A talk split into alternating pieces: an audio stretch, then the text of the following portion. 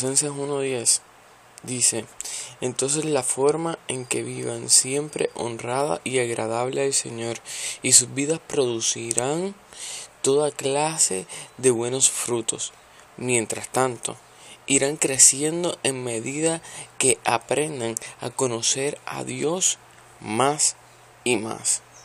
Eh, pensamos muchas veces que el versículo eh, que dice en la palabra buscar el reino de Dios y su justicia y las demás cosas os serán añadidas eh, es una falacia.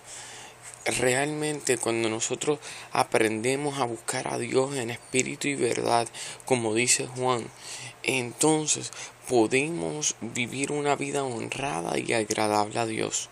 En este versículo nos enseña que si nosotros vivimos una vida honrada y agradable a Dios, siguiendo sus estatutos en nuestra vida, entonces nosotros iremos creciendo a medida que aprendamos a conocer a Dios más y más. Si nosotros aprendemos a conocer a Dios más y más, vamos a conocer entonces su corazón y podamos hacer cosas extraordinarias.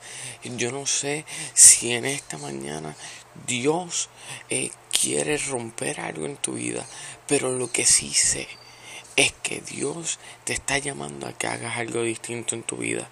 ¿Estás dispuesto a hacer eso? Simplemente búscalo y crecerás.